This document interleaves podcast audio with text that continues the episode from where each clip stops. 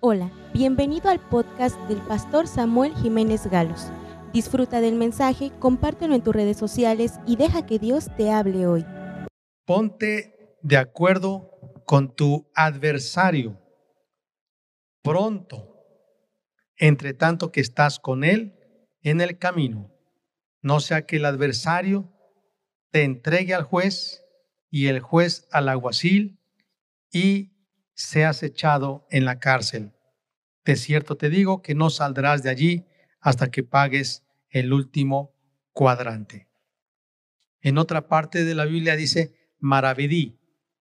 Maravedí o cuadrante era una moneda, era un tipo de moneda que se usaba además de el denario. El denario realmente era la cantidad de dinero por un día de salario y el cuadrante o el maravedí realmente era una moneda que pudiera ser el valor de un denario o puede ser el valor de dos días de trabajo o de una semana o de un mes de trabajo. Es decir, si era una cantidad grande. Y este pasaje menciona una palabra que dice adversario. La palabra adversario en la Biblia es también usada para referirse a nuestro enemigo, Satanás. La palabra Satanás significa adversario. La palabra Satanás significa contrincante, uno que está en contra de nosotros, que es nuestro enemigo, Satanás. La palabra diablo, que también es el nombre que se le da a nuestro enemigo, espiritual significa engañador, significa mentiroso. Pero quizá usted ha leído en la parte, en alguna parte de la Biblia, que está escrito que nuestro enemigo es el adversario.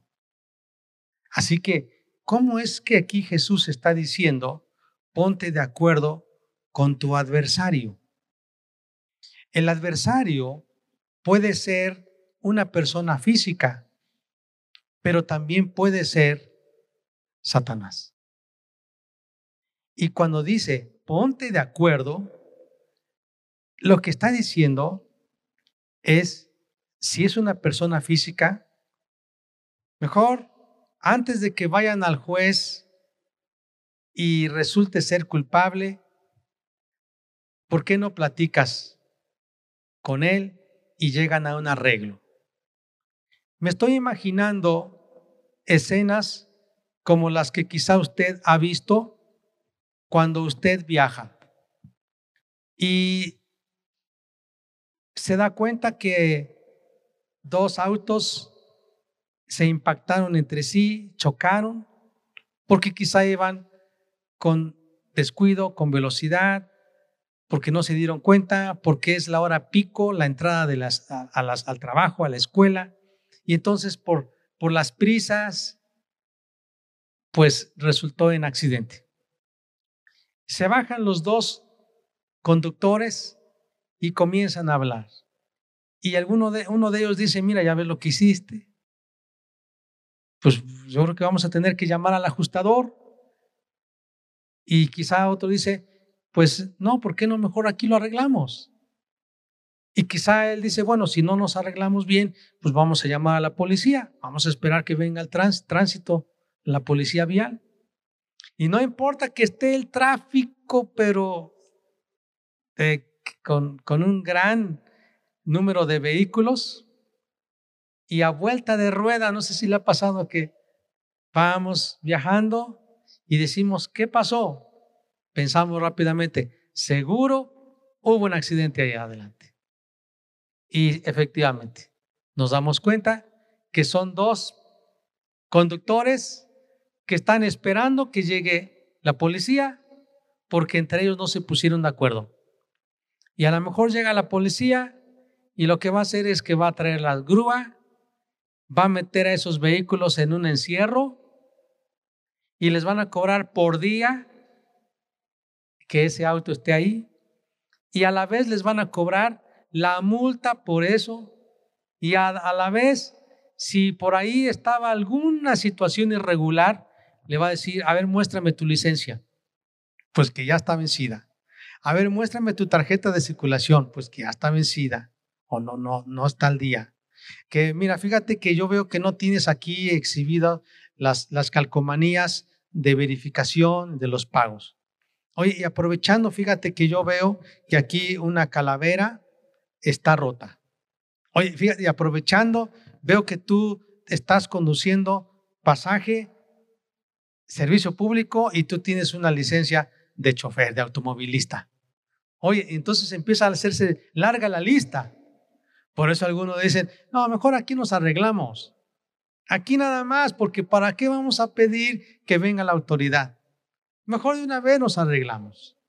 Y ya entre ellos se ponen de acuerdo y dicen, bueno, pues págame ya. O mira, yo conozco un ojalatero, o tú al que tú gustes lo llevamos y, y asunto arreglado. Y arrancan cada quien sus vehículos y se van. Ya no tuvo o no fue necesario que llegara la policía vial. No sé si les ha tocado esas escenas. Yo me imagino así, pero ahora exactamente me estoy refiriendo a un adversario que nos encuentra, nos señala, nos ha descubierto nuestros errores. Se ha dado cuenta de nuestra naturaleza pecaminosa y por lo tanto Él está como si fuera el juez que nos puede acabar señalando, acusándonos para destruirnos. Así que me gusta esta parte que dice, por tanto, ponte de acuerdo con tu adversario pronto, entre tanto que estás con él en el camino. Escuche, imaginemos espiritualmente, el adversario, Satanás. Usted está delante de su adversario, Satanás. En el camino significa en nuestro andar cotidiano por esta vida. Y dice, ponte de acuerdo mientras estás con él en el camino. No sea que el adversario te entregue al juez yo quiero ilustrar, el juez, el juez de toda la tierra es Dios, Dios eterno, el altísimo Dios, soberano de toda la creación. Él es el juez. Y la Biblia menciona, por ejemplo, en Apocalipsis capítulo 12, que el diablo es el acusador de los creyentes, de los hombres piadosos. Va ante Dios y acusa a cada creyente hijo de Dios por ver sus errores.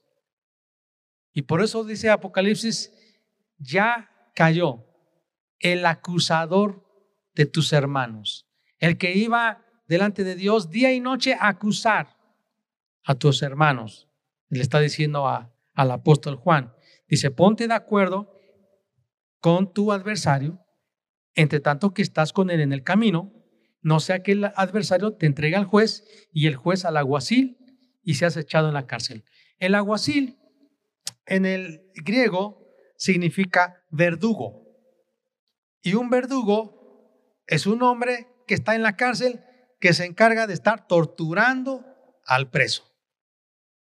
Y en la Biblia encontramos que la palabra torturador o verdugo se le asigna a los demonios también, como verdugos, como torturadores.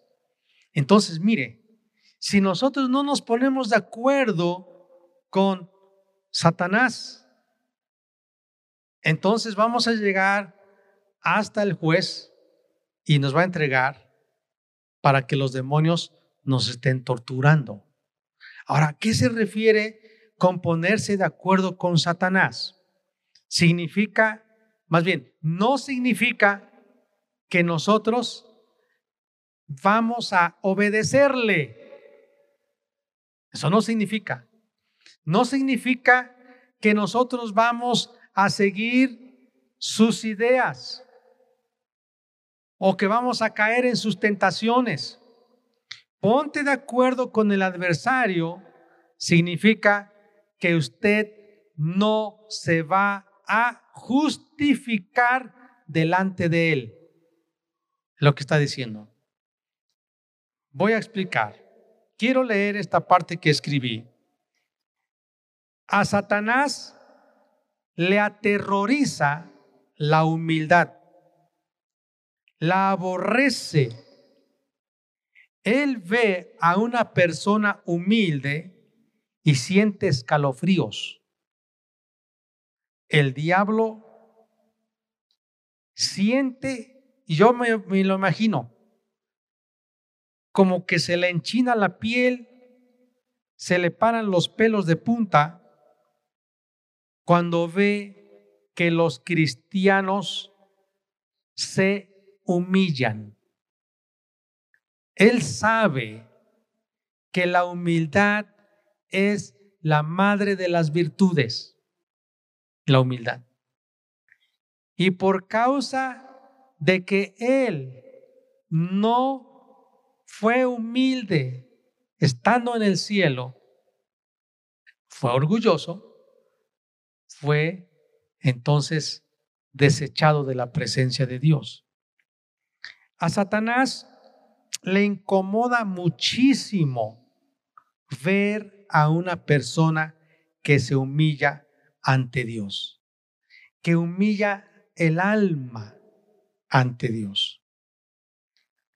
Satanás tiembla ante los hombres y mujeres que son mansos y humildes de espíritu, pues en las mismas áreas donde una vez él tuvo acceso por su condición de reconocer a Dios, ahora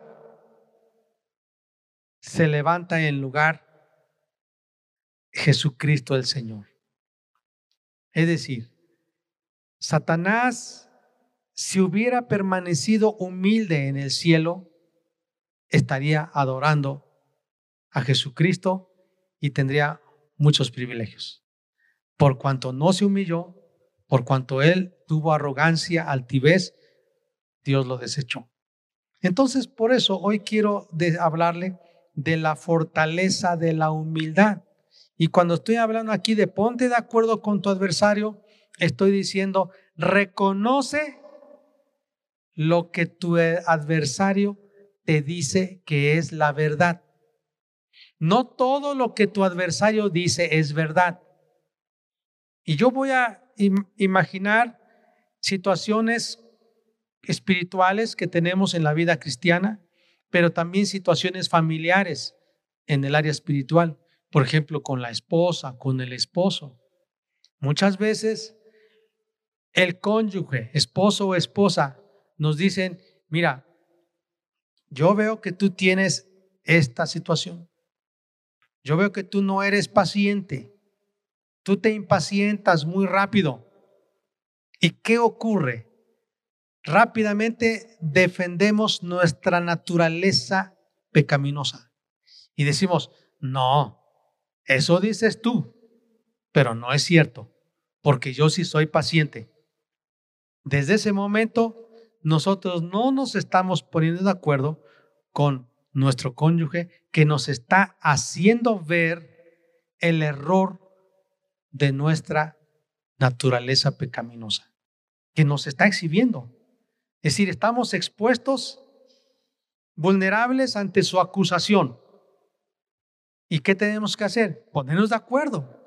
Porque si nosotros no aceptamos lo que nuestro adversario nos está diciendo, entonces Dios va a liberar que un espíritu malo nos esté atormentando y que muchas veces por las acciones de nuestra naturaleza pecaminosa, nosotros estamos sufriendo los ataques del diablo. Y a veces le echamos la culpa al diablo, cuando realmente la raíz no es el ataque de Satanás, sino es nuestra naturaleza pecaminosa. Y por causa de nuestra naturaleza pecaminosa, estamos sufriendo los ataques del diablo. Si nosotros reconociéramos nuestros pecados, fuéramos humildes y nos acercáramos ante Dios, no estaríamos sufriendo los ataques de Satanás. Así que como número uno, quiero decirles, reconozca, o más bien, es necesario reconocer nuestra condición. Es necesario evitar defendernos. Es necesario negarnos a defendernos. Si usted y yo nos defendemos ante una acusación, ante un señalamiento que nos hace alguien, si nosotros nos defendemos, ¿qué ocurre? No avanzamos. Entonces, ¿no reconociste? Ok, vámonos más adelante. Quiero que leamos lo que dice la Biblia en Hebreos 4:16. Como siguiente punto, es necesario acercarse al trono de gracia. La humildad, primero, número uno, la humildad nos hace reconocer nuestra condición. La humildad nos hace que nosotros no nos defendamos. La humildad. Número dos, la humildad nos acerca al trono de gracia. Hebreos capítulo 4, versículo 16 dice, Acerquémonos pues confiadamente al trono de la gracia para alcanzar misericordia y hallar gracia para el oportuno socorro. Entonces yo quiero animarles, primero, la humildad tiene fuerza. La humildad tiene una fortaleza grande y es característica de los justos. La fortaleza de los justos es la humildad. Y para que nosotros no vayamos a la cárcel, para que nosotros no seamos sancionados más arriba hacia una autoridad superior nuestra, para que nosotros no seamos atacados espiritualmente por demonios, para que nosotros no suframos los embates del enemigo cuando pudimos evitarlos, es necesario reconocer nuestra condición humana, nuestra naturaleza pecaminosa. Si la esposa dice, es que tú eres una persona que no tienes amor, yo veo que tú no tienes amor para tu, tus hijos. Mira, si tú eres el varón y empiezas a justificarte y decirle, pues también tú, porque eh, haces esto y aquello, ya el asunto no se arregló. Al contrario, va a ir más arriba. Pero si tú o yo aceptamos y decimos, tienes razón, lo que tú dices, no todo lo que dices es cierto, pero esto que dices es cierto, yo lo reconozco. La verdad, sí. Créanme. Mire, yo quiero darles un, un, un consejo. ¿Quieren que sus hijos estén contentos con ustedes cuando ya son adolescentes? ¿Quieren que sus hijos estén contentos con ustedes? Sean honestos con ellos. ¿Sabes qué es lo que le agrada a un adolescente, a tu hijo? Que tú reconoces tus errores. Y que tú le dices, hijo, perdóname. ¿Te diste cuenta cómo, cómo actué? Estuvo mal. Lo que tú dices es cierto. Te estás molestando. Te enojaste. Ya te das cuenta que soy humano, tengo errores. ¿Me perdonas, hijo? ¿Qué creen que hace? Los abraza, Dice, sí, papá, no te preocupes. A ellos les gusta mucho que seamos honestos, que reconozcamos nuestros errores. Pero cuando está el adolescente viendo que su padre no reconoce, dice, ay, no reconoce sus errores. se defiende, se justifica. Es un hipócrita. Entonces, creo yo que vale la pena entonces que reconozcamos nuestros errores. Ahora, lo enganché con el otro punto. ¿Por qué es importante que reconozcamos nuestros errores ante nuestros adversarios? Porque nosotros podemos acercarnos a un trono de gracia y no de juicio. El amor de Dios siempre va a estar con nosotros. Es más, Él murió por porque, por su, porque su gracia es abundante, porque nos ama. Entonces, acerquémonos ante su trono de gracia. Él nunca nos va a condenar, Él nunca nos va a juzgar. Ya Cristo murió por nosotros. Así que, ¿qué vamos a decirle a la persona que es nuestro adversario? Tienes razón. Es cierto que yo soy falto de amor, que soy duro, que soy desordenado, que soy impaciente. Es cierto que tú me has visto que he dicho mentiras, que no he cumplido mis palabras contigo como esposo, como padre. Reconozco eso. Pero yo quiero decirte que le he pedido a Dios que me ayude. Él está lleno de gracia y de amor, que Él me ama y me perdona y con su ayuda yo saldré adelante. Su trono de gracia. Número tres, la importancia de la humildad. ¿Por qué la humildad es tan fuerte? La humildad nos hace desechar o despojarnos de nuestra naturaleza vieja y vestirnos de nuestra nueva naturaleza. Dice la Biblia en Efesios 4:24.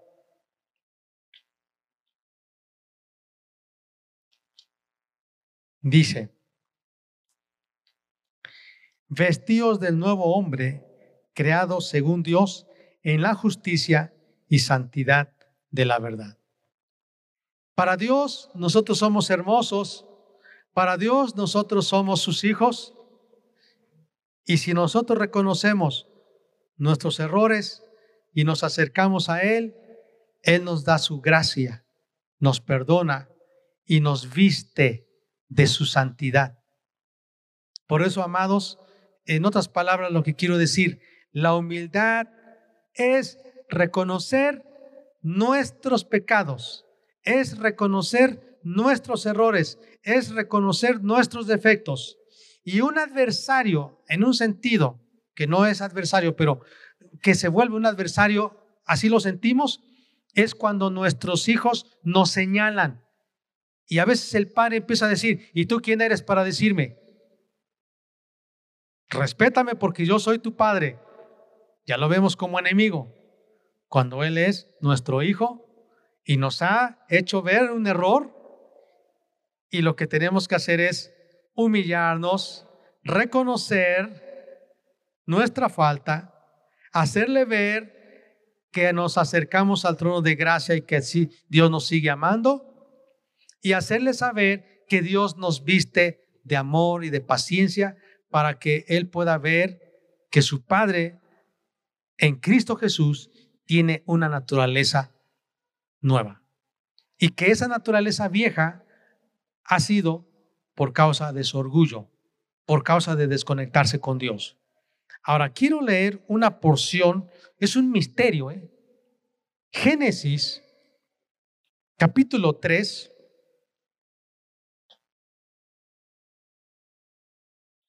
Génesis capítulo 3, versículos 14 al 19. Y Jehová Dios dijo a la serpiente, por cuanto esto hiciste, maldita serás entre todas las bestias y entre todos los animales del campo. Sobre tu pecho andarás y polvo comerás todos los días de tu vida. A ver, repita conmigo, polvo. Polvo. Polvo es humus, es polvo.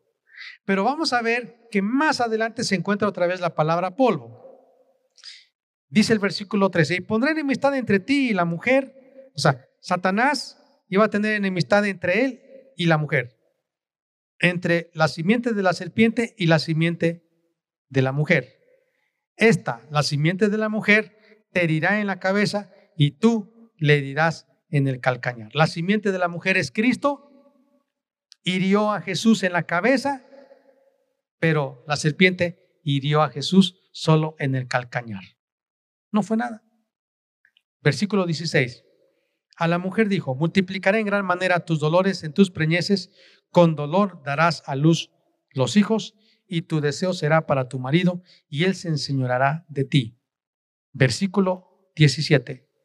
Y al hombre dijo, por cuanto obedeciste a la voz de tu mujer y comiste el árbol de que te mandé diciendo no comerás de él, maldita será la tierra por tu causa, con dolor comerás de ella todos los días de tu vida. Espinos y cardos te producirá y comerás plantas del campo. Con el sudor de tu rostro comerás el polvo, el pan, hasta que vuelvas a la tierra, porque de ella fuiste tomado, pues polvo eres y al polvo volverás. Otra vez dice, polvo eres. ¿Quién es? ¿El hombre qué es? Polvo. ¿Y la serpiente qué va a comer? Polvo. qué interesante eso. Ahora, polvo eres en cuanto a su naturaleza terrenal. Nuestra naturaleza humana es terrenal. Y el diablo lo voy a, lo voy a parafrasear, come nuestra naturaleza terrenal. Le voy a decir de otras maneras como lo hemos explicado. El diablo se aprovecha de las manifestaciones de tu naturaleza pecaminosa. A veces le echamos la culpa al diablo